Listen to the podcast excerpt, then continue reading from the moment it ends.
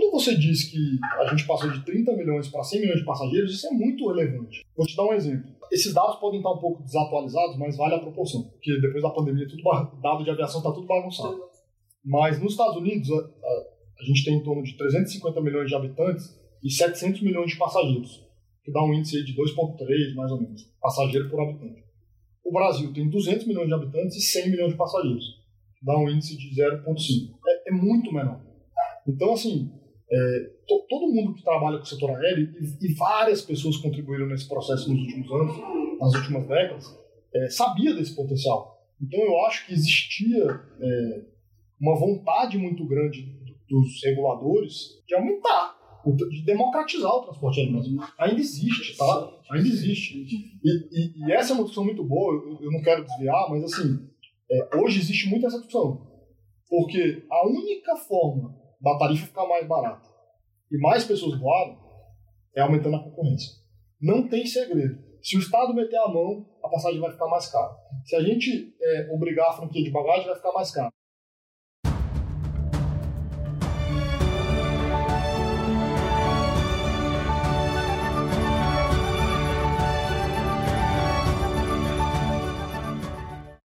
Estamos no ar. Me chamo Luiz Guilherme Prioli, sou associado do IFL São Paulo e seu âncora aqui no podcast Acendendo as Luzes. Quem sabe o Instituto de Formação de Líderes São Paulo é uma associação apartidária, independente e privada para encorajar os valores liberais no Brasil através de seus membros e ampla rede de parceiros. Nós acreditamos que os cidadãos comuns são os verdadeiros protagonistas das ideias da liberdade.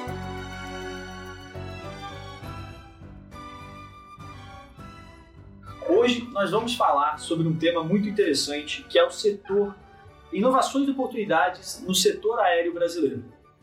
Para isso, estou aqui com o co meu co-host de sempre que vocês estão acostumados, Oscar Dayan, que é associado do IFL São Paulo, trabalha com aquisições e novos negócios na Tissue Inspire e é formado em finanças pela Bentley University Massachusetts. Um prazer, Luiz, estar aqui com você mais uma vez. E agora, como nossos convidados, também aqui do IFL São Paulo, nós temos Bárbara Andrade, diretora do IFL BH, sócia e CFO da Flapper, maior plataforma de aviação privada do mundo, eleita em 2020 e 2021 CFO do ano pela Global Excellent Awards. Parabéns. Obrigada. E especialista em planejamento financeiro com formação em administração na Cefet Minas Gerais e pós-graduada em controladoria e finanças pelo BMEC Minas Gerais, London School of Business and Finance desenvolveu trabalhos de, nas áreas de planejamento financeiro e tesouraria na startup Hotmart. Olha que legal, é. coisa Hotmart.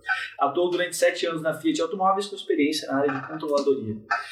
E aqui também Ricardo Fenelon, advogado especialista em direito, regulatório e infraestrutura, sócio fundador da Fenelon Advogados, ex-diretor da Agência Nacional de Aviação Civil, ANAC. Então a gente vai ter essa visão aqui privada e. Professor do Instituto Brasileiro de Ensino, Desenvolvimento e Pesquisa, IDP. Mestre LLM em Direito Empresarial Internacional e Econômico pela Georgetown University e especialista em Direito Empresarial pela Fundação Getúlio Vargas, FGV. Cara, os dois aqui com um currículo... Nossa, tá velho, hein, cara? os caras aqui que tem trabalho de fazer. Eu nem fala no meu currículo. Eu vou mais falar. Gente, eu queria agradecer muito vocês estarem aqui é, ter esse tempo para a gente conversar. Eu acho que a gente vai conseguir trazer aí para os nossos telespectadores, são pessoas normalmente ligadas a empreendedorismo, a inovação, a negócios, que estão aí querendo aprender sobre diversas frentes. E o setor aéreo brasileiro é algo que, cara, a gente nunca tratou. Eu acho que dificilmente você vai encontrar alguma palestra que vai trazer esses, alguma conversa, podcast que vai trazer esses dois pontos. Eu queria começar, né, perguntando aí pro, pro Ricardo, Ricardo, como que é a parte de a importância dessa parte de regulação e conseguir agir de acordo com isso para você trabalhar nesse mercado de mercado aéreo brasileiro? Como que funciona? É um setor altissimamente regulado, que, comparado né, a outros lugares do mundo, é relativamente pouco regulado? Como que você define isso? Acho que nós precisávamos de umas duas horas para responder essa pergunta. Assim, é o setor aéreo é muito regulado. No, no, mundo inteiro é muito regulado, principalmente nas questões de segurança, né? Então, assim, cada etapazinha ali do, da, da, cadeia tem alguma regulação. Uhum. Mas o que, o que tem acontecido nos últimos anos, assim, nas últimas décadas, é que do ponto de vista de regulação econômica, o que se percebeu é que é, normalmente a regulação em excesso atrapalha o desenvolvimento dos negócios. Então, o que vem acontecendo do ponto de vista de regulação econômica é uma, vamos chamar de desregulação, né? Que, vou te dar um exemplo que, que é muito usado no setor aéreo. Até 2002, as tarifas eram tabeladas, né? então a empresa aérea não podia cobrar o valor que ela quisesse, fazer promoções muito agressivas, enfim. Naquela época, a tarifa média girava em torno de 700 reais e nós tínhamos 30 milhões de passageiros. Aí houve essa desregulação. Nós passamos por um regime de liberdade tarifária. Dez anos depois, a tarifa média caiu de 700 para em torno de 350 reais e o número de passageiros aumentou de 30 para 100 milhões. Então, assim, eu, eu sempre... Esse é um exemplo batido, assim, mas que, que mostra muito bem como essa, essa liberdade nos negócios permitiu o crescimento setorial. Esse termo assim é considerado uma desregularização ou uma liberalização? Eles passam uma outra regulação que na verdade está abrindo ao invés de limitar. Como que funciona essa parte? Não, é considerado uma, uma, uma desregulação, porque é, você tinha essa questão da, das tarifas reguladas e deixou de ser regulado. Então passou a ser. É, a companhia hoje qual, qual, é a regra vigente hoje? A companhia pode cobrar o que ela quiser e voar para onde a infraestrutura comportar. Entendi. Isso dá bastante flexibilidade. É, ô Fenelon, uma pergunta que eu sempre tive, por exemplo. Doutor Fenelon. Doutor Fenelon. Não, é Doutor não, Fenelon. Não, pelo amor de Deus. Vou embora. Prefere só doutor, então? Mas, Fenelon, uma questão hoje, se você voava nos anos 90, 2000, você tinha às vezes uma TV para todo mundo assistir e era aquele canal às vezes sem áudio, né? Hoje você tem, você tem uma cada poltrona tem sua TV, você tem seu seu filme, você coloca tudo, ou seja, houve uma melhoria considerável nessa parte de entretenimento. Mas ao mesmo tempo, o tempo de São Paulo para Miami hoje é o mesmo que no ano 2000, em 1990. Por que a gente não vê também um ganho de velocidade ou, ou seja, uma redução no tempo de viagem aérea? É, existe uma discussão muito grande sobre isso, né? Legal. Você... É, é, não é mais rápidos. É, é, não é interessante, tipo... Ou tá dando pijama, né? Eu não quero pijama. Ah, eu quero pijama, quero chegar lá. Eu assisti Top Gun, eu assisti Top Gun lá, bem rápido, né? É, assim, só lembrando pro, pro público que eu sou advogado, então... Você tá demandando a pessoa, você tem que demandar da Flapper. Se eu falar alguma besteira aqui, me, me perdoe, mas como como curioso do setor, o que é, as discussões que têm acontecido são o seguinte: é, teve muita evolução tecnológica na aviação. Você pega, por exemplo, as aeronaves mais modernas, com os motores mais modernos, hoje elas consomem em torno de 25% a menos, 15% a menos, emitem é, menos, é, poluem menos, né? com certeza. Mas nessa discussão de velocidade, o, o que ocorre, está tendo muita discussão de, de viagem supersônica e tal, mas, mas por trás disso tem é, discussão sobre tecnologia, sobre é, até questão ambiental, questão sonora, custo também, né? A, a, aviação nos últimos anos, a, a, margem da aviação sempre foi muito apertada. Então, assim, o, o, que as companhias foram fazendo foi, assim, como é que a gente vai rentabilizar esse negócio, né? Então, é, o foco não, não, realmente nos últimos anos não foi muito nisso. E, e, me parece que tem um, pouco a ver com essas questões de discussão de, de ambientais, custo e tal. Mas é, a questão de viagem supersônica está voltando a ser discutida com um pouco mais de força nos últimos anos. É, e a gente joga isso para bala, né? Pô, aviação privada, um aviãozinho mais, mais, mais privê ali, essas tecnologias, esses novos, eles chegam mais rápido que os outros? Como que o diferencial assim que vocês. É, ser menor não chega mais rápido, né? Porque, por exemplo, temos aeronaves menores, turbo hélice, que demora muito mais. Ah, então, um caravan demora é três horas para chegar do que, às vezes, um Fena, um jato mesmo, uma hora e meia, né? Mas eu vejo, assim, que nesse setor, a questão não da hora, né? Tem sido uma preocupação, mas sim a questão da otimização, né? Hoje em dia, 30% do custo de um fretamento é combustível. Então você vê um esforço de todas as grandes fabricantes, né, que a gente está chegando, de otimizar e você transformar em veículos elétricos. Então você tem desde agora veículos Evitol, né? Que a gente uhum. tem a IVE, que é um braço da Embraer, investindo bastante nessa parte. Tem outras empresas de fora também. Você tem empresas como a Magnex, uma empresa americana, que ela está desenvolvendo um, um motor elétrico que você consegue hoje pegar aeronaves que são a combustível e mudar para esse motor elétrico. Então você consegue otimizar os custos. Então é, é muito mais interessante você ter as alternativas que dão um retorno financeiro, porque a gente tem que pensar. É, às vezes é mais confortável para você chegar mais rápido, mas às vezes não é tão mais barato, né? Uhum. Então gente, é, as empresas focam é, na margem no custo. Como o Ricardo falou, a, a margem da aviação assim é muito espremida. Então, qualquer alteração que se tem, a gente perde muito. Então, você otimizando no seu custo e nos principais sendo combustível, é, naturalmente as empresas têm mais esforços e mais investimentos. Né? E como foi? Assim, você está como CFO da Flappers, pelo que eu entendo, vocês são a maior plataforma de aviação Exato. privada do mundo. Né? Como que está sendo empreender no setor aéreo brasileiro? Porque você está começou a empreender. Gastante, assim. Mas é, é, é muito, porque é, a gente tem a questão de mercado extremamente tradicional, e a gente vem justamente para essa inovação. Então, muitas vezes as empresas enxergam a gente como um competidor e não como um agregador. Então a uhum. gente está nesses, né? A FAP tem cinco anos, seis anos já no mercado, e é muito difícil provar que a gente vai trazer uma receita e um ganho que o cara não teria. Hum. É, você está que... tirando, você está tirando uma executiva. Exato, não, e, e o que a gente está vendo, a gente está abrindo o público, né? Tanto que a no... quando a gente entrou no mercado, o nosso principal slogan era democratizar a aviação executiva no Brasil. Então, nós viemos com essa questão de vender somente um assento, né? Não fretar a aeronave inteira. É, na Labas, está acontecendo agora, a gente lançou o Flapper Pool, que é você poder realmente pegar caronas e dividir aquele custo. Então, abre um leque. Então, o meu, quando eu compartilho isso, eu consigo atingir mais pessoas e trazer mais receita. Ô, Bárbara, o que, que a Flapper faz exatamente? Só para não é, passo atrás? A Flapper, né? A gente hoje é um aplicativo, um site em que a gente consegue é, fazer com que a pessoa frete aeronaves ou compre assento compartilhado. A gente já tem na plataforma cerca de 5 mil é, aeronaves disponíveis, desde helicópteros até aeronaves de 150 Legal. lugares. Então a gente tem todos os estilos e todos os táxis aéreos. Então são cerca de 190 operadores que estão hoje na plataforma e eu consigo te ofertar, por exemplo, estamos aqui em São Paulo e quer ir para Fortaleza e você precisa de uma determinada aeronave. Em vez de te cobrar um, um custo de deslocamento de uma aeronave que está no Mato Grosso, eu consigo ver qual é a melhor posição e aí você tem é o menor Uber. custo. Verdade? É. Tá, ele vê que, que, na, que a aeronave que está perto, isso, então aí, você, aí você vê, você te orça na hora, você Exato. pega e vai, é isso? Exato. Eu vi o cara cinco estrelas.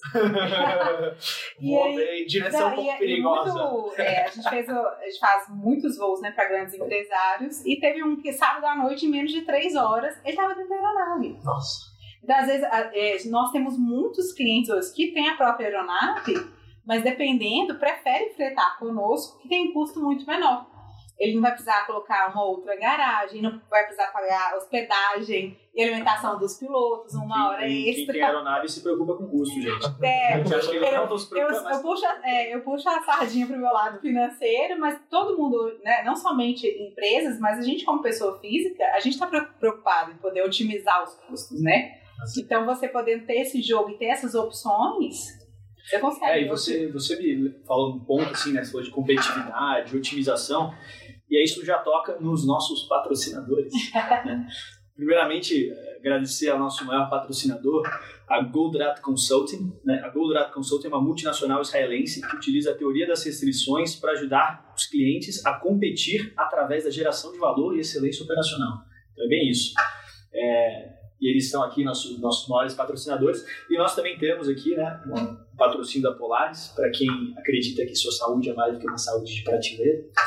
É, para pessoas que querem individualizar a saúde, então na correria, a Polaris ela consegue customizar, manipular desde suplementos até medicamentos e dermocosméticos, é, tudo com atestado de pureza.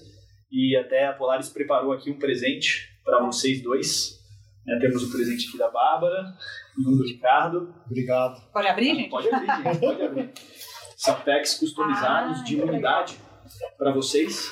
Tá? Cada um com o nome de vocês aqui no packzinho. Você puxa ah, aí o, os seus packs, eles são, são diários, então você Muito pode legal. carregar, levar para o lugar, Ah, para suas viagens, né? É. Aviões. Porque tudo que é assim, você ai- ajuda bastante. Que legal. Muito bom. Cada um deles tem seu nome. A família inteira pode ter. um. Obrigado. Ah, tem um gloss? É um gloss também, É, uma edição pra você. Então eu- a gente ia pegar um pra você também, tá? Só que dar pra esposa.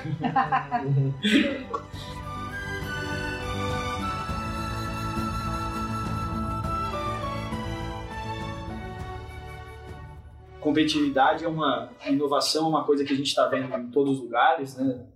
Não tem nenhum mercado que, que fuja disso, mesmo os mercados regulados. E aí eu queria ouvir também do Ricardo, qual, pela visão assim de, de um advogado que lida com diversas empresas, alguém que já passou pela ANAC, ou seja, você tem parece ter uma visão bem geral ali, bem, bem aérea disso que está acontecendo. É, e aí eu queria entender que outras frentes, além da, por exemplo, essa aviação privada que a Bárbara está fazendo, tá com o pessoal da Flapper, que outros tipos de inovação, eficiência, ali você vê como sendo tendências nesse mercado? Pegando, pegando um gancho aqui nessa última discussão, é, no ano passado a ANAC aprovou uma, uma regulação que permite o compartilhamento de aeronaves. Né? Aí eu estava começando aqui antes da gente iniciar o programa que é, nos Estados Unidos, quando essa discussão começou, tinha uma. É, os táxis aéreos consolidados e até os fabricantes eles tinham muito receio com essa, com essa regulação lá de permitir que várias pessoas compartilhassem uma aeronave. Os fabricantes achavam que, que poderiam vender menos, né? porque assim, em vez de vender para 10 pessoas, eles venderiam para venderiam uma aeronave para as 10 pessoas compartilharem, em vez de vender 10 aeronaves. E os táxis aéreos de, de perder cliente, né?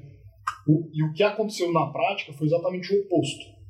O maior operador de aeronaves do mundo hoje é uma empresa de compartilhamento, é a NetJets. Então, assim, é, isso mostra que muitas vezes você estimular a concorrência, criar novos mercados, é, acaba sendo muito benéfico para todo mundo que já está, inclusive. A, a, a Flapper mesmo já me deu muita dor de cabeça, mas dor de cabeça Todo boa. dia era uma notificação diferente. Não, mas não é nem isso. Foi uma dor de cabeça boa, porque. Dor de cabeça Pode falar a verdade. Não, não, não. Dor de cabeça é boa. Simplesmente alguém chegou um dia e falou assim: pode vender assento? Aí todo mundo.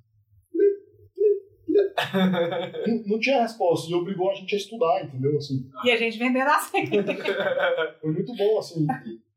É porque na, na aviação sempre tem uma discussão entre segurança e regulação econômica, né?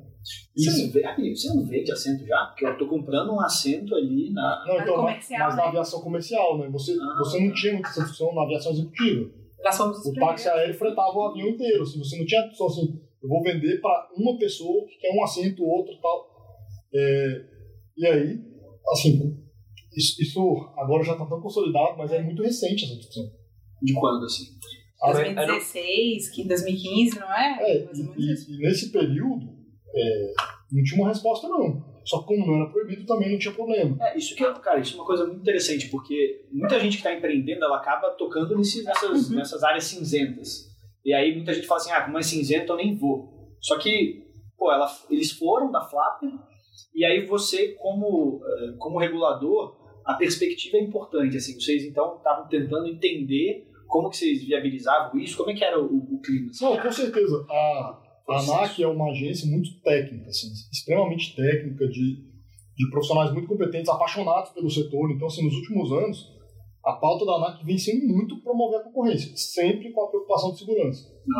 Então, por exemplo, a- a- ao mesmo tempo que a, a deu dor de, dor de cabeça, a empresa também foi muito parceira nas discussões de, é, de melhorar a fiscalização do setor, de, de coibir táxi aéreo clandestino, porque isso é algo ruim, entendeu?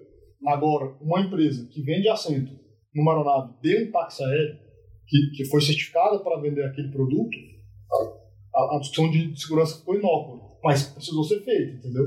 Então, assim, são situações como essa que, que é muito inte- interessante participar da... E, e o tema principal né, dessa, disso aí era segurança ou era mais essa parte econômica, assim? Que o argumento que pegou? As duas É as coisas. duas coisas. É, é, até falando um pouquinho assim, a ANAC é uma agência reguladora, tem a parte burocrática, nós como empresários, a gente quer fugir ao máximo de burocracia, mas a, todas as regulamentações que ela traz são muito focadas na segurança.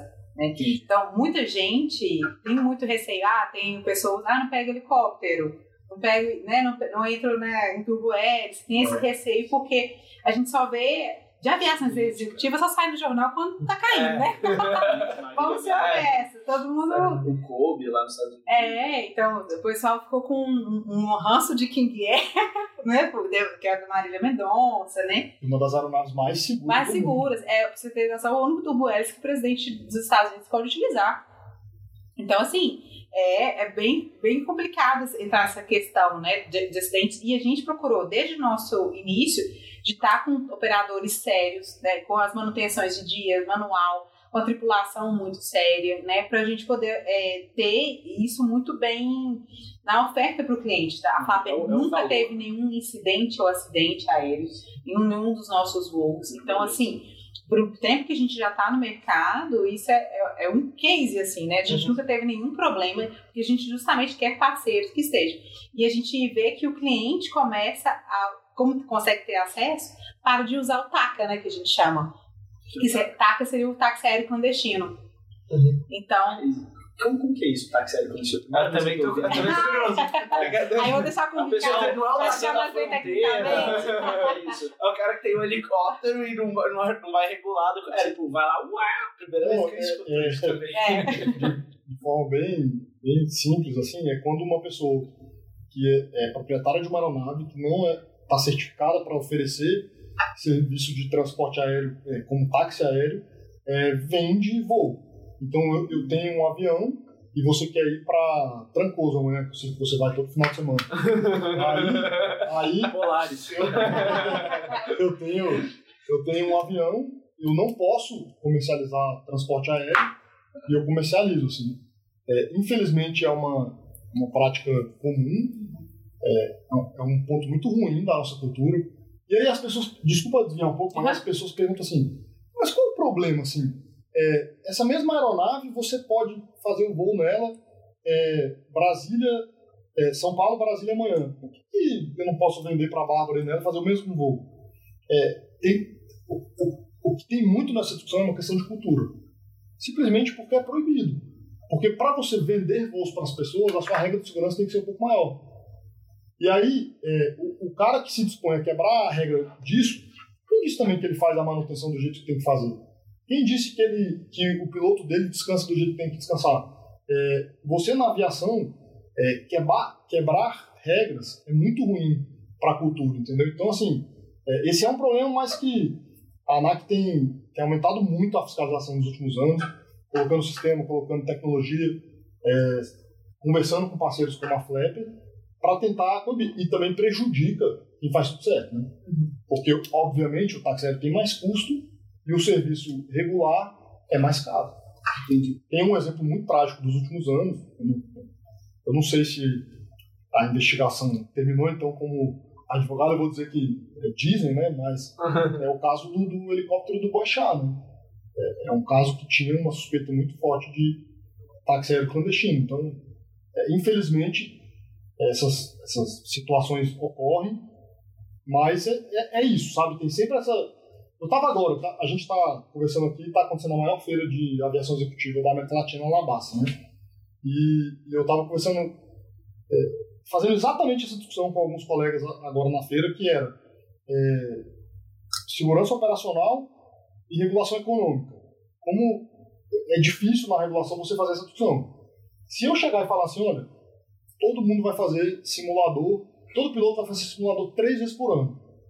Aumenta a segurança, mas é inviável do ponto de vista econômico. Então, assim, é, é, a agência tem sempre uma missão muito difícil de ficar buscando essa regra e, e- e garantindo que está seguro. E, claro, tem as práticas internacionais, não precisa inventar a roda. Entendi. E, e assim, isso é, é bem curioso, essa parte de, de você tentar fazer esse balanço, porque como que a, a, a não sei se é a ANAC, que faz a, ela faz a, a visita nos, nos aviões, nas aeronaves, Sim, fiscalização. Faz, faz a fiscalização, ela tem assim, uma frequência, quanto qual é a Tem. frequência, É o, é o terror dos homens. nada assim aparece no... Exatamente. tipo uma blitz. A se porta mal O aí. pessoal chama, exatamente, É. o pessoal chama de fiscalização de rampa, mas quem tá regular não tem nada temer. Por que a fiscalização de rampa? É porque, tipo, pega o cara quando tá decolando, alguma coisa assim. Não, não, é porque normalmente é, é na operação do dia a dia ali, tá, é, o pessoal tá, tá chegando de uma operação ou saindo, e a ANAC realmente chega para saber se os documentos estão em ordem, se os pilotos, se, do- se os documentos do- tanto dos pilotos quanto da aeronave estão em ordem. Mas é claro que o Brasil é muito grande, pessoal, e a frota brasileira é grande também. Então é, é difícil você fiscalizar tudo ao mesmo tempo, então tem que ter muita inteligência por trás. Posso, posso fazer uma pergunta também um pouco. Pouco tem com certeza dentro do assunto, mas também um pouquinho uma coisa que eu um dado que eu percebi que eu achei interessante. Pode, claro. Os países com mais aeroportos no mundo, fora os Estados Unidos e Canadá, tem o Brasil, tem a, tem a Bolívia, se eu não me engano, tem o Peru. México Porque- tá Ou o seja- estudo prévio dele aqui. Ou seja, eu tava olhando todos esses países que de fato são conhecidos por exportar muitas é, substâncias ilícitas, tá certo? Como que é, tipo, o- é, a questão, o Brasil é uma das portas, só, eu acho que é importante essa questão, porque o Brasil é uma das portas para o Oceano Atlântico de exportar é, cocaína, das substâncias que vêm dos nossos países vizinhos, muitas vezes de avião. Por que que, tipo, como que funciona para fiscalizar no radar com a ANAC, assim, e esses aeroportos clandestinos, principalmente? Tipo, Sim, sim. deve existir um número absurdo de aeroporto clandestino, tá certo? É, tem, infelizmente tem, né? Muita pista é, clandestina, em lugares de difícil acesso. É, é claro que toda vez que você opera uma aeronave civil é, de forma irregular, você está violando regras da ANAC. Mas isso é, é realmente um- é uma questão muito mais complexa, que envolve as forças de segurança sim, sim. pública, Tá é, aeronáutica, Polícia Federal. Então, assim, é, é muito difícil num país de dimensão continental esse tipo de fiscalização, né? A própria Força Aérea se envolve, de vez em quando abate a aeronave, né? Mas isso foge um pouco, assim, da cabeça da ANAC, sabe? Porque até porque a aviação civil. Ah, tá certo. Mas é claro... Mas é, é, a gente tá- aí a gente vê muito a, a questão logística deles são ad- admiráveis, assim. Então a gente vê situações, questão de tráfico de drogas no Brasil, tem pessoas que se mudam para cidades do interior, cometem pequenos crimes, são presos para poder recrutar pessoas dentro da cadeia para o tráfico. Então, eu tenho amigas que são defensoras públicas, trabalham nessa área. Então, você tem uma estratégia de logística que é, assim, admirável, como do ponto de vista de gestão. É, o pessoal despachava mala aqui em Congonhas, Guarulhos, Sim. né? Você, você despachava malas com cocaína, chegava bonitinho com a etiquetinha ali do- do- da empresa aérea. Então, assim, é, todo, não somente questão de drogas, mas acredito que vários outros tipos de, de é, voos de carga desse estilo, né? A pessoa passa muito e a agência tenta muito é, ter- reter esse tipo de, de situação. Só, só um comentário sobre essa questão. É, eu acho que a gente está sempre falando aqui um pouco de regulação e- e das possibilidades que uma boa regulação gera. É, eu, eu sempre é, penso que a regulação ela tem que ser feita é, pensando em quem faz correto, sabe? Porque, porque se você, por exemplo, teve uma discussão muito grande agora de você, é, se a ANAC tem que aprovar antes, quando você vai é, construir uma pista, um, um aeródromo privado, né? E aí todo mundo, assim, veio um pouco dessa discussão dessas pistas clandestin- clandestinas. Pessoal, a pista que é clandestina, ela já é clandestina.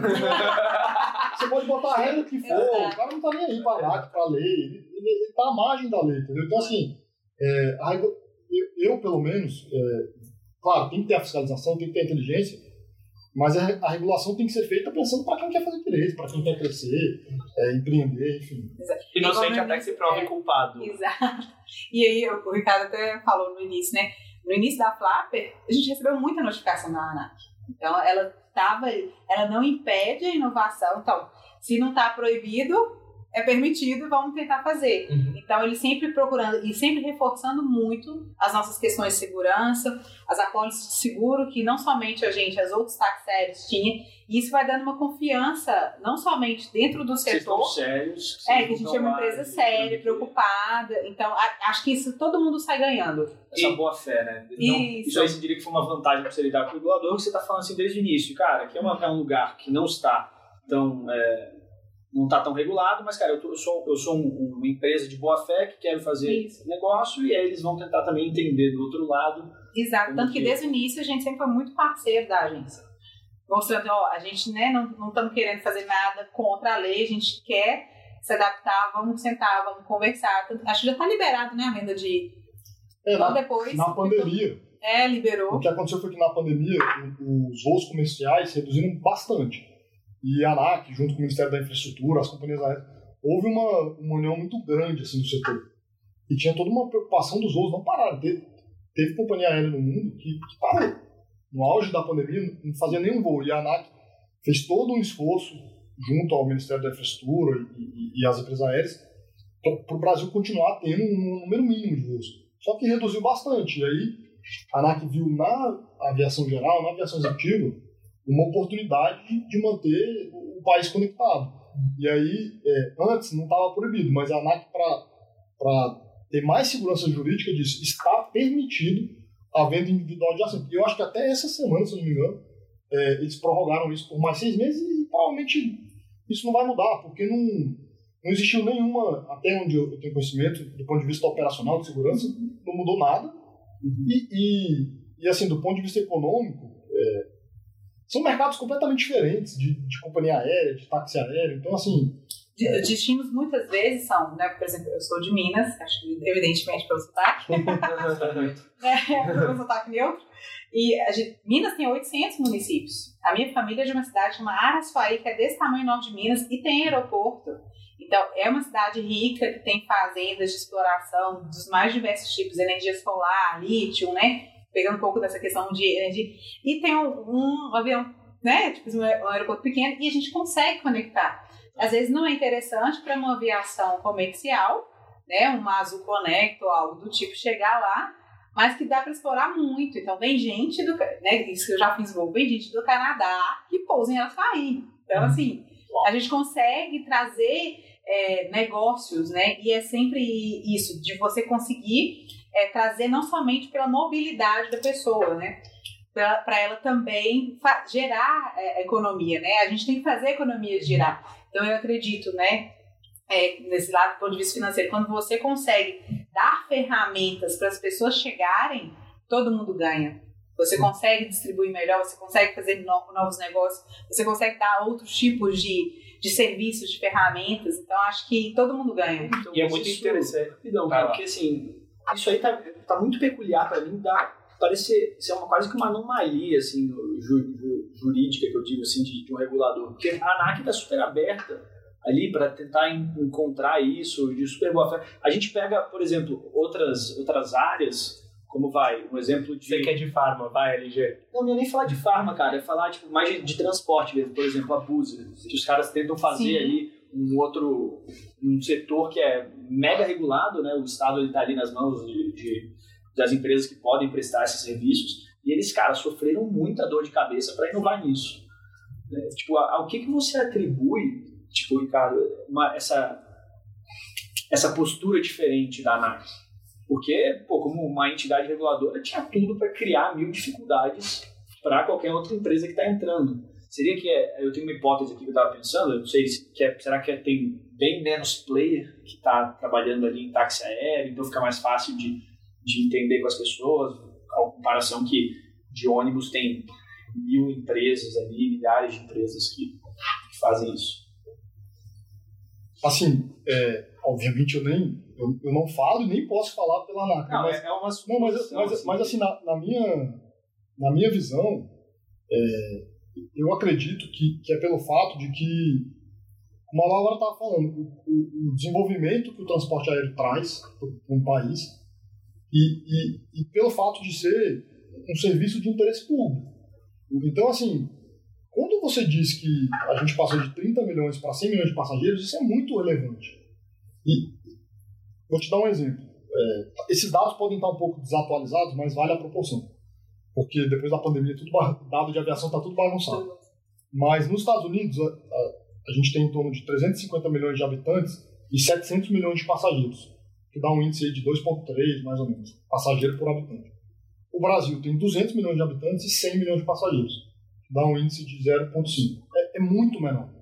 Então, assim, é, to- todo mundo que trabalha com o setor aéreo, e, e várias pessoas contribuíram nesse processo nos últimos anos, nas últimas décadas, é, sabia desse potencial. Então, eu acho que existia é, uma vontade muito grande dos reguladores de de, de aumentar, de democratizar o transporte aéreo. Ainda existe, tá? Ainda existe. E, e, e essa é uma discussão muito boa, eu, eu não quero desviar, mas assim, é, hoje existe muito essa discussão. Porque a única forma da tarifa ficar mais barata e mais pessoas voarem é aumentando a concorrência. Não tem segredo. Se o Estado meter a mão, a passagem vai ficar mais cara. Se a gente é, obrigar a franquia de bagagem, vai ficar mais caro. Se a gente der É, gratuidade, vai ficar mais assim, caro. você quer mais gente lá, você quer mais gente. Então, O Estado Ao tem que tirar a mão. que no chão ali, no transporte, a pessoa quer menos gente, até briga com o trânsito. Olha só, no- no- se você olhar os dados assim no mundo, é, o transporte aéreo vi- vinha crescendo muito antes da pandemia e muito puxado pelas companhias aéreas ultra low cost, que elas têm, elas são muito, muito agressivas em custo, é, é, não, não, não oferecem assim serviços, é, comida quente, espaço, nada disso, é, mas elas também são muito agressivas na tarifa. E o transporte aéreo vinha crescendo no mundo muito puxado por as empresas. Sabe quantas empresas ultra low cost tem no Brasil? Nenhuma. E por que isso? Custo. Custo. E não adianta. a- se- enquanto a gente continuar enxugando gelo, elas não vão vir. Enquanto o Brasil tiver. Pessoal, eu, eu ouvi uma vez da diretora jurídica de uma companhia aérea americana que 85% de todas as ações judiciais que ela tinha no mundo eram no Brasil. E ela, e ela, tinha, e ela tinha, na época, cinco voos por dia. Cinco voos. Nos Estados Unidos ela tinha 5 mil, no, assim, no resto do mundo, entendeu? Caraca. Então, assim, Pisar aqui é judicialização, formigueiro. é, a questão tributária, Nossa. é, Nem falar alto aqui. como Não, mas a questão tributária, é, eu, eu não entrei no início da Flapper, eu vim justamente para resolver a questão tributária. Então, assim, e, e a, e a questão tributária no, no Brasil, acho que né, não somente na aviação, é um jogo de adivinho. Né? Você, você tem que ter paciência e esmiuçar a lei para você achar aquela abertura num KNAI que você tem e você colocar. Veio para resolver a coisa tributária e por isso ganhou em 2020 E foi justamente Esse é o Mas foi justamente isso. E acabou-se é, usando de outros modelos. A gente tem a PERC hoje, que está em vigor também. Veio, muito dessa questão do PisconFins, de deduções. E eu, é, assim que eu entrei, a gente já conseguiu 2 milhões só de crédito. A gente ficou o ano de dois, 2000, parte de 2019 e o ano de 2020 inteiro sem pagar imposto. Tudo porque Imagina- era de anterior. Tudo por conta de crédito, e aí a gente já consegue essa dedução, então eu consigo oferecer preços melhores. Eu consigo ter uma concorrência melhor, eu consigo movimentar mais o mercado. Sei. Né? Então, em tudo, em tudo que você a mão, né, como o Ricardo falou, assim, tudo que o Estado às vezes coloca à mão, a gente sabe, não sei se vocês viram hoje de manhã que se colocou um teto para enfermeiro, né? E aí um lar muito famoso que cuida de idosos lá em Belo Horizonte, chama Lar São Vicente de Paulo, que é uma instituição, inclusive, que a minha família ajuda, teve que demitir quase 20 enfermeiros. É, é, uma, é uma dicotomia. É aquela é assim, igual- Não, não vai aumentar o salário, não vai beneficiar os enfermeiros ou beneficiar qualquer pessoa. você Algumas, só algumas pessoas que estão ali em alguns lugares, às vezes elas conseguem se beneficiar, né? Mas é uma coisa Mas- que a gente sabe em produto. Em produto a gente fala assim, cara, hoje é quase unânime que você fala, tabelamento de preços é coisa ruim. Então por que, que você Exato. vai tabelar o preço de trabalho? Exato. que é um Tem Porque um o salário, bem é. parecido. O empresário ele vai ter, ele precisa sobreviver. Ele vai é, ter alternativa. Então, um lar desse vai trocar o enfermeiro por um cuidador que não tem teto. E aí, enfermeiros vão aceitar salários menores. É pior para a categoria. Você vai aceitar É salários engraçado que menores. nos Estados Unidos também é assim. O escuto- efeito é contrário. Eu escutei de alguém que, tipo, que acho que não pode- ele tava pensando em fazer medicina ou enfermaria, mas enfermaria era muito mais regulado. Então ela fez Physician Assistant, PA, porque era muito menos regulado. Exatamente o que você falou.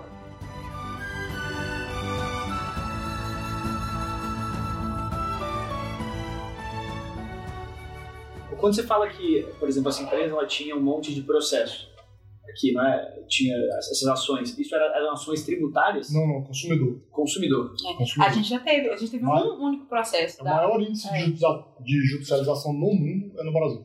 Não, e- esse caso é, é um minuto que eu vou contar, que ele é muito divertido. A gente teve um único processo. Desde Isso é 2000 coisa que a gente não vai ver sempre. Não, Caso porque um único processo contra a De Flávia. aviação executiva. É. né? Que a gente faz assento, né? Então a pessoa pode comprar e a gente também tem muito perna vazia. Então são aeronaves volta vazia, a gente otimiza ali. Então tem passagens aéreas que a gente já conseguiu vender em São Paulo Rio 300 reais o assento. Já. Nossa. Então a gente justamente otimiza. Vai voltar vazia? Por que não você ganhar ali? Aumenta a sua margem. Tem táxi aéreo hoje que a FAP é responsável por 30% do faturamento. Nossa. É muito. Era o faturamento que não teria. E aí teve um, um caso desse que um cliente comprou para ele, comprou para um fotógrafo. Vai tirar foto deles dentro da aeronave. aí, por mau tempo, bom, hoje a gente está num dia aqui em São Paulo que é de ventania, Não né? Que a gente teve decolou. vários. Não decolou, ia decolar no dia seguinte. E o fotógrafo dele não poderia decolar com ele no dia seguinte. Ele processou a foto. o cara queria fazer sessão de foto e não E conseguiu. não conseguiu porque mudou a data do voo, entrou na justiça, perdeu. Mas olha isso. Aí ele, ele processou. Não, ele processou o hangar, processou. seguidores no Instagram. Ele processou a Flapper, processou o hangar, processou o operador de táxi aéreo. Ele processou três empresas. Ele movimentou um jurídico, que não é barato. Ele movimentou advogado de três empresas. Gastou o meu tempo, né? O tempo de um monte de gente. Por uma questão que É custo, né? O que você está querendo dizer é é custo. custo. Aí Isso eu é achei que reembolso de 600 reais. Não, ele queria uma indenização de danos morais de 5 mil reais. Que isso, cara? É. Uau. Tem muito essa discussão da banalização dos danos morais. Exato. E no Brasil, eles, eles deixam chegar a virar, deixam- virar um processo, né? É, tem, tem um caso recente de, de passageiros e passageiras que a companhia aérea foi processada porque elas perderam o voo porque foram para o aeroporto errado. Sim, parece engraçado, mas o problema é que no final do dia é, isso significa mais custo e quem paga essa conta somos nós. Não é, é muito difícil essa mentalidade um pouco mais liberal, econômica. Ela, ela- o Brasil, eu, eu tenho vergonha de falar isso perto dela, mas assim, as pessoas não, eu, eu não entendo muito disso, mas as pessoas não, não entendem muito, sabe? Assim, não, não tem nada é, grátis. É, é a, é a discussão da bagagem, entendeu? Ela nunca foi gratuita, não vai ser. A única coisa que vai fazer encarecer a passagem pra todo mundo um- e a permitir pessoa, a pessoa tem um possível ganho. E ela tem esse possível ganho concentrado para ela, vamos dizer 5 mil reais. Só que o prejuízo é dividido em todo mundo. Sim. Exatamente. Então, Então você não socializado. cabe. É, É, e a a- pessoa tem um incentivo, é uma coisa de lobby, né? a pessoa tem um mega Eu incentivo. sempre falei muito isso. Aí a, a pessoa vai para a Europa e fala: Nossa, que legal aquele transporte aéreo de mochila que você paga 15 blá blá numa passagem. Ah, você acha legal? Então vamos pegar a regra de lá, que é legal, e botar a regra aqui. Aí a Uhum. gente vai ter esse transporte aéreo aqui. Mas, é, in- infelizmente, eu, eu fiz uma brincadeira no, no LinkedIn que é, ima- imagina que nós temos um, CEO ou uma CEO de uma empresa de uma empresa ultra low cost. Ela está decidindo para onde ela vai, porque ela pode ir para vários lugares, não só para o Brasil. Aí você chega para ela e, diz, olha, é, as frotas dessa empresa quase 100% é, é leasing, né? É, e aí nos últimos 3, 4 anos no Brasil, cada ano o imposto sobre a parcela do leasing que você paga, às vezes para um, um lessor na, na Irlanda, é, era zero, depois foi 3, aí ano passado ficou numa dúvida se era 15, um imposto que nem existe no, no- no resto do mundo. E isso, só para as empresas brasileiras, representava mais de 500 milhões de reais. Você acha que esse CEO vai falar, vou investir lá? Não. A CFO. Você acha que alguma é empresa feio, vai entrar em aviação no Brasil? aqui, mas esse tem sido Quem grande. sabe faz ao vivo. É. A CFO recomendaria esse CEO a investir lá? Jamais. A gente deixou de entrar em países na, na América Latina por conta de, de imposto. Gente, eu até falando, Chile tá uma decepção pessoal minha. Assim, o Chile é, é, foi um dos primeiros lugares que a gente queria ir por conta das. A gente queria fazer. A gente faz muito ah, voos de, de turismo, né? Então, vinícolas, a parte de esqui, Sim. aproveitar. A gente não conseguiu tirar no tempo que a gente queria do papel. Porque eles começaram com uma taxação que, por exemplo, Netflix é um exemplo ótimo. Quando eu conversei com os advogados de lá, minha veia até saltou de raiva. Netflix lá, é, acho que era 8 dólares, e eles começaram a taxar coisas digitais, startup Spotify, né? Essas questões é, de e-commerce, de streaming, e foi para 12,50. Nossa, quer dizer, mais 50% de aumento. E aí, como é que você se mantém num lugar desse? Entendeu? O Chile já foi um exemplo pra O gente Chile já foi passado. um exemplo. E aí, Venezuela Quando a gente foi, né? descobriu Venezuela era o país mais capital estrangeiro. Porque até pouco tempo atrás, é, você só podia ter até 25% de capital estrangeiro em empresa aérea. Agora me fugiu, se era 20 ou 25. É coisa enfim. assim, né? É, agora é 100. É 100. Ah, é, e, e o. Chile era um exemplo pra gente. É, de você, você conseguir ir e a gente tentou de várias formas. O que eu gastei com um advogado para poder ver parecer, pra gente tentar uma a- alternativa, e, e perdeu, porque aí eu não, não, você não vai investir, né? Você, você não vai colocar dinheiro nisso, porque você vai ter que deixar a margem, igual eu falei, a margem já é curta na aviação. Acho que os EVAs lá, VAT deles, era 19%. Pô, 19% é muita coisa. Sim. 19% é um quinto do, do produto. Um quinto do produto sem imposto é muito complicado. Então, tinha umas alternativas de você criar entidade legal, etc. Mas você não, você não consegue sair criando entidade legal em todos os lugares. Fica inviável o custo, porque aí você tem que ter funcionário local, não sei o que, trabalhista. É muito pior.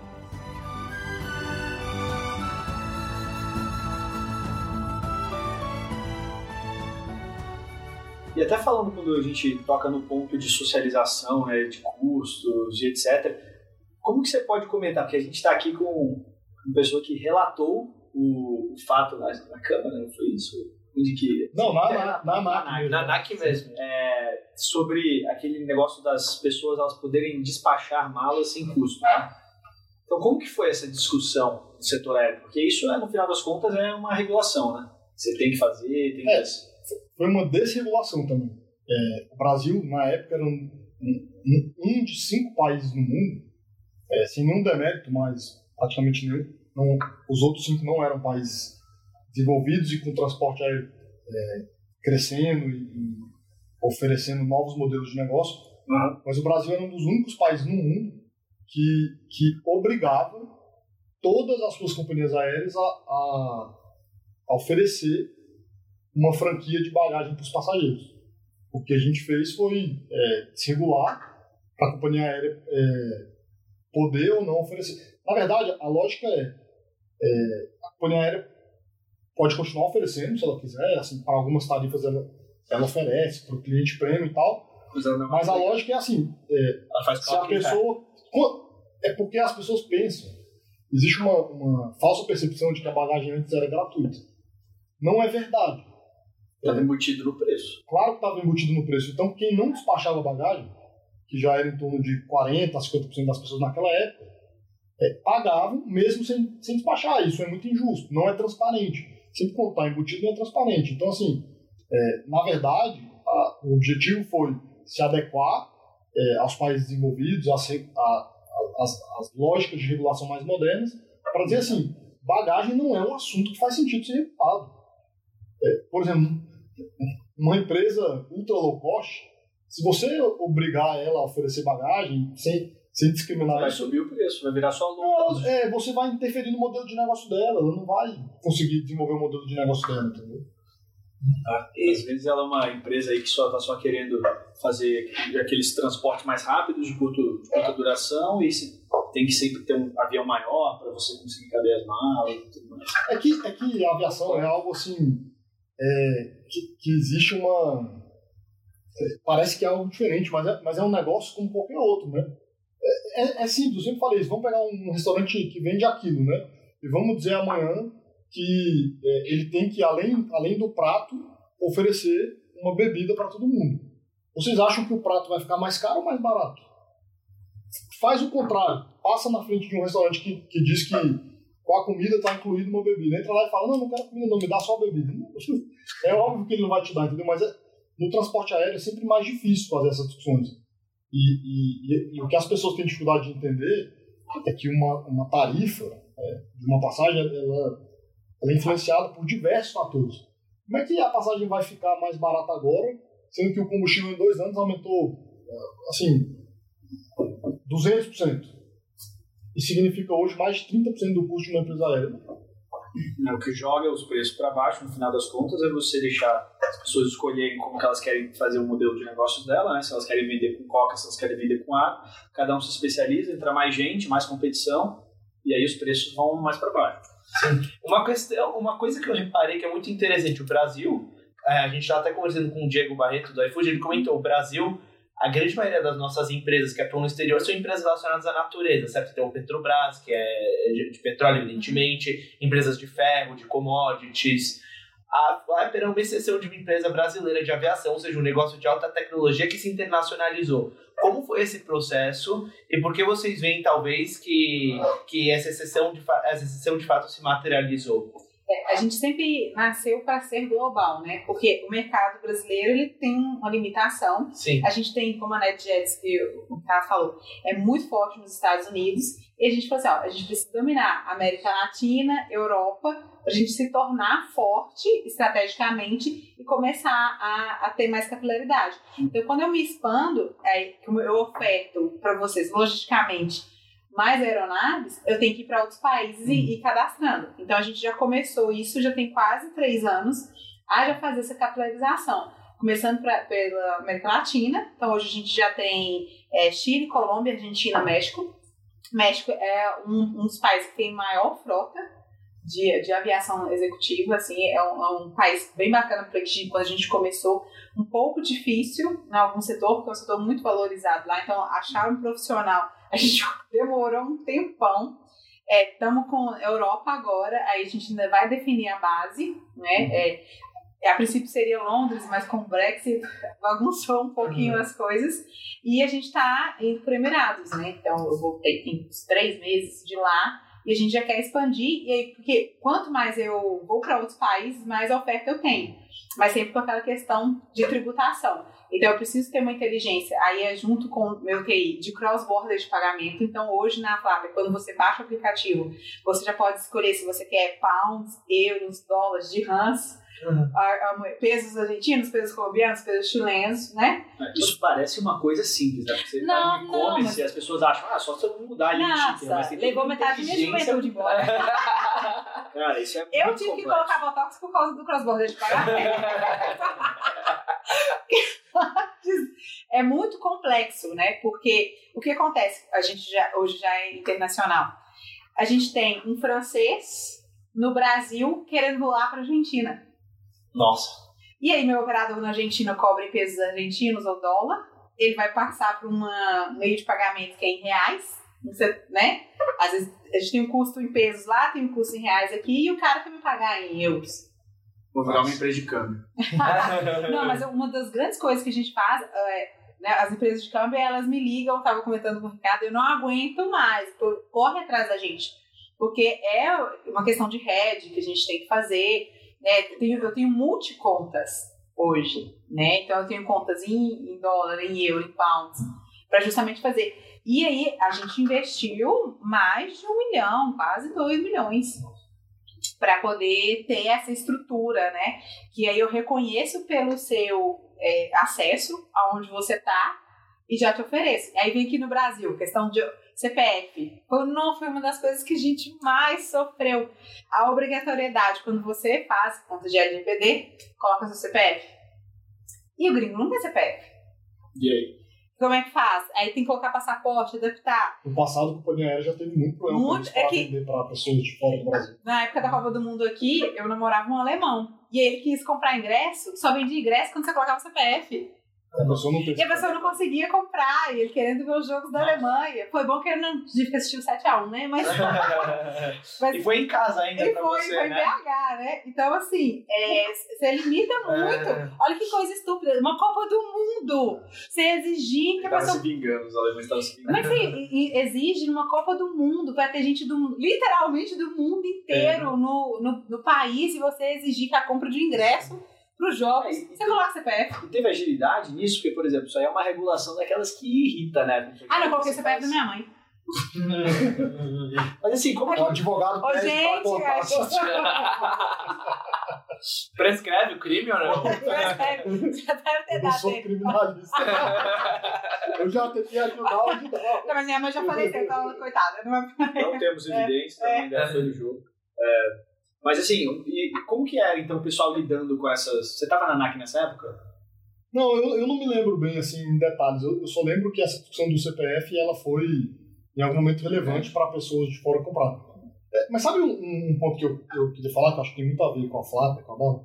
É, as pessoas têm muito uma, uma visão de aviação executiva como luxo, assim, sabe? É, como se fosse não que isso não aconteça e não que isso tenha qualquer problema, mas assim, como se fosse uma pessoa muito rica indo passar o final de semana para jogar golfe. E, Ou em Trancoso, igual o LG, né? É, é. Igual o LG vai pra Trancoso. Gente, eu tô precisando que essas viagens. patrocina já. A Flop patrocina agora o podcast. mas, no, mas no fundo, assim, eu pessoalmente, acho que a Laura vai concordar, vejo a aviação executiva muito mais como uma ferramenta de negócio. Uhum. É, o Brasil é muito grande, então, sei lá, vamos pegar uma cidade que tem indústria, é, tem dinheiro, Catalão em Goiás. É, se eu tiver que estar lá amanhã de manhã, não sei, assim, vai ser é. bem complicado chegar. Então, assim, às vezes você está indo para uma, uma reunião, para um, um, negócio de milhões, e, e, a aviação executiva ajuda muito nisso. Quando eles trazem essa, essa ideia ainda de você fazer isso a nível América Latina, nossa, o potencial é muito grande, porque eu já tive reunião em Brasília que o cliente, o executivo, falou assim: nossa, amanhã eu preciso é, viajar para Bogotá. E, e Brasília, capital do Brasil, não tem vou direto para Bogotá. Não, eu, é, Porto, pisei para Porto Alegre né, no IEE, fora do IEE, não tem voo direto Belo Horizonte Porto Alegre. Uau! Só Flávio. Só Flávio. Aí o pessoal de São Paulo é mimado, né? Pelo amor de Deus. Tudo sai daqui. É ótimo, você chega, conexão é, local não existe pra gente, chega, tá em casa tá e ainda reclama do trânsito de Guarulhos. É, é. Não, vocês estão. É. Em Guarulhos é, acho, mesmo distância de Confins. A gente está é. né, junto com a Embraer, o IVE, o braço de mobilidade elétrica, né, com os, os, os a gente tem parceria poder colocar solução em Belo Horizonte.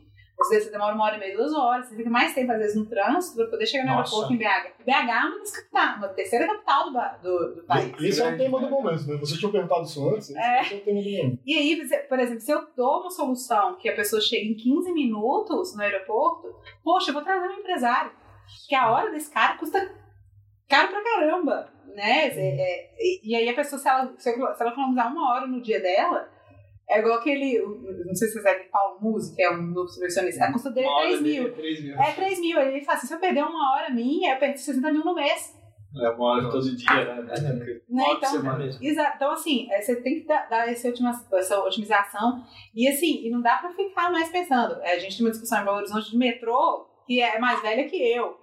Então, não vai ter metrô em Belo Horizonte e precisa da mobilidade. A cidade precisa crescer, a gente precisa trazer, como eu falei, Catalão em Goiás, Araçuaí na minha cidade, ligar o Triângulo Mineiro mais com, com o restante do estado, que é muito rico, o agronegócio é muito forte. A gente não tem noção, eu tive, vim a ter essa noção na, na aviação. Gente, o centro-oeste do país é muito rico. É muito. E as pessoas não têm acesso. Aí o que, que acontece? Eu conheci diversos empresários que montaram o próprio táxi aéreo. Sim. Eles montam o próprio táxi aéreo. Porque eles não conseguem ter empresas lá, então eles compram as aeronaves e montam o táxi aéreo deles. Para poder atender o próprio negócio, né? o próprio agro ali. Tem uma, uma coisa interessante que você fala que me lembra uma coisa sobre sistemas complexos, né? A gente acaba pensando simplesmente, ah, não quero pegar uma, uma perna ali de. Uhum. Eu esqueci agora como se chama isso. perna que se fala? Isso, uma perna. É, uma perna. E, e o Taleb ele fala muito disso de sistemas complexos. Então, um sistema complexo não é que tipo, ah, se eu sair tal hora, eu vou chegar, vou demorar o mesmo tempo para chegar lá, 15 minutos. Não, por quê? Porque eu demoro no táxi e demoro no avião. Só que o avião ele só sai nessa hora, então se eu atraso 15 minutos aqui, na verdade eu vou atrasar 24 horas, porque só tem um voo no dia seguinte. Então quando a gente consegue otimizar tudo isso, que aqui em São Paulo a gente tem muito, e acho que era um conceito até dos patinetes, de esse The Last Mile. Uhum. Tipo, você tem, é, você pega o Uber, mas às vezes quando você está querendo chegar no lugar mais perto, você pega um Uber até esse lugar e você completa com patinete. Aquele last mile ele era muito que você estava trabalhando. Então, o conceito de mobilidade ele vai muito além, né? Então, olha só, vocês estão querendo otimizar realmente a mobilidade, não só é, desse, dessas pessoas ali, né, que estão indo para lugares, levando negócios. Isso é um ponto muito interessante, né? Falar, pô, você acha que pô, o Brasil é país continental, vai ter lugar para lugar? Não você tem que achar esses, esses voos que vão diretamente o centro-oeste, que é. os caras estão fazendo o próprio táxi aéreo deles, então vão ser as próximas empresas aí. Sim, e eles, e eles são muito ligados em inovação. A gente teve um crowdfunding, grande parte do crowdfunding ah, é. foi gente de, de, aviação. Eu fiquei chocada. O cara, o cara, assim, o cara tem não sei quantas aeronaves e investiu 200 mil.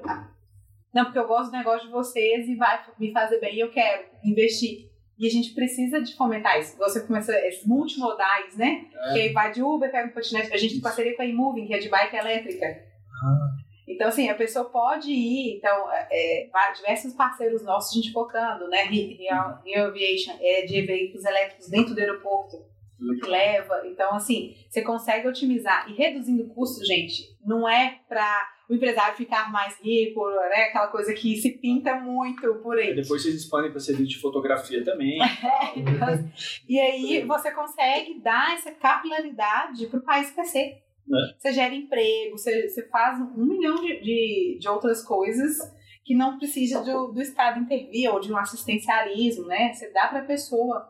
Exatamente. O Estado dá a infraestrutura, talvez, e É. aí, mas quem toca tem que ser iniciativa Exato. privada. Tudo. Acho que você colocou palavras ótimas. O Ricardo ali mostrando que, cara, a ANAC ela quer mais gente no ar, ela quer viabilizar isso, quer trazer mais empresas, É. para trazer competição. Eu acho que realmente isso aí é, é um mindset de desenvolvimento de mercado. Então, para você que está ligado aí, que quer empreender, quer entrar nesse setor, existem várias formas de inovação, que nem a Bárbara falou, né? Você tem inovações financeiras para atender outros tipos de clientes, porque inovação não é só você criar uma tecnologia disruptiva, um próximo Facebook, não. A gente está falando em maneiras incrementais e adicionais de você fazer um serviço melhor. Isso tudo é inovação. E eu queria agradecer muito a presença de vocês dois aqui, dos caras, estou cansado de ver. Feliz sempre, É, mas... sempre, Nosso frete é mais caro, né, Ricardo? sempre agrega muito, o frete deles é mais caro, é mais complicado, mas que bom que a gente conseguiu ter vocês aqui. Eu acho que agregou bastante. Esse é um tema que é difícil de você encontrar em algum lugar. E agora a pessoa pode encontrar no podcast Acendendo as Luzes, do IFL São Paulo. Quem não conhece o IFL São Paulo, pode seguir a gente nas redes sociais, IFLSP. A gente tem o fórum chegando aí em agosto, agora é dia 19, fórum Protagonismo, mais de 19 nomes falando sobre diversos temas ali. A gente vai ter Juan Guaidó, a gente vai ter Bernardinho, cara, Thales Gomes, a gente tem muita gente, bastante gente ali para te dar uma experiência e ajudar você a desenvolver essa liderança. Qual que é a rede social de vocês? Pra quem quiser seguir. já tá sabendo, cara, já tá Muito, é, muito tempo junto, né, LG? A Flapper é arroba flyflapper, com dois P's. E o meu pessoal é Bárbara, underline, P Andrade. Perfeito. E Fernão, se quiserem te acompanhar, Doutor Fenelon, onde podem te encontrar? Fenelon Júnior. você falou do LinkedIn, eu vou mais cedo na conversa, né? Fefe, Vergonha, eu não sei a minha de. É, Pessoal, arroba vai lá, vai lá na busca do LinkedIn, coloca Ricardo Fenelon. Fenelon, o? Joga no LinkedIn, você pode encontrar É. o Doutor Fenelon no LinkedIn. Beleza, gente. E agradecendo mais uma vez aos nossos dois patrocinadores, a Goldrado Consulting, multinacional israelense, que utiliza a teoria das restrições para ajudar os clientes a competir através da geração de valor e excelência operacional, e a Polaris Pharma, que é um laboratório de manipulação de suplementos, medicamentos e até dermocosméticos. Eu sou comunizado que fala disso, adoro isso, adoro Polaris. de. Se quem não sabe, eu, sou, eu trabalho lá, sou diretor na, Polaris, por patrocinando esse podcast também. É, queria agradecer mais uma vez todo mundo, toda a equipe por trás aqui do podcast, é, que está trabalhando dia e noite aí pra gente conseguir enfrentar eles. Ó, mas a esse- você não foi no seminário, né, em Tiradentes. É, todo mundo. Ganharam, ganharam coletinho. Ganhamos meia. Meia. Ah, Aliás, tua meia é sensacional. Tirei. Meia, vocês não fazem só, não é só aviação que vocês fazem meia, meia também, pelo amor de Deus. Meia, meia de vocês é Eu acho- É sensacional. top, é, faz trem muito. Bem, até a próxima. Obrigado.